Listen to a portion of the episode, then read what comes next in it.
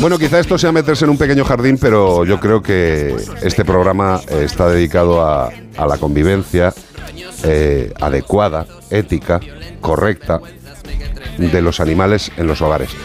Hemos tenido la desgracia, la terrible desgracia de este incendio en Valencia.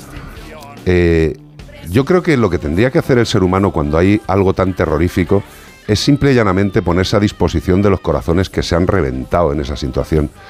Gente ha muerto, por supuesto, y es terrible esa familia, esa gente que ya no va a volver. Por supuesto que habrá gente que les llore, muchísimo, pero no tenemos que calificar ni cualificar el dolor de una persona porque llore por otra persona o porque llore por un animal que le acompañaba en su vida, o por un cuadro de su madre, o por una foto de su padre. Esta gente se han quedado sin nada, muchos de ellos encima se han quedado sin vida. Yo creo que las redes sociales evidentemente dan lo peor del ser humano y ponerse a parir porque uno llore por su familia humana o por su familia no humana es cuestión de cada uno. De verdad, no podemos dejar a la gente que tenga su sensibilidad, la suya, respetarla en el dolor y no meternos a opinar en medio de berenjenales. Esto ha sido una terrible circunstancia que se ha llevado vidas de todo tipo. El que quiera y necesite llorar, que llore.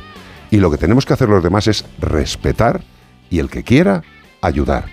Pero ayudar, calificando o descalificando los sentimientos de los demás, me parece absurdo.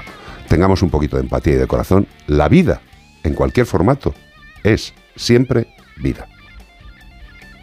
¿Sabes cómo se dice optimismo en alemán?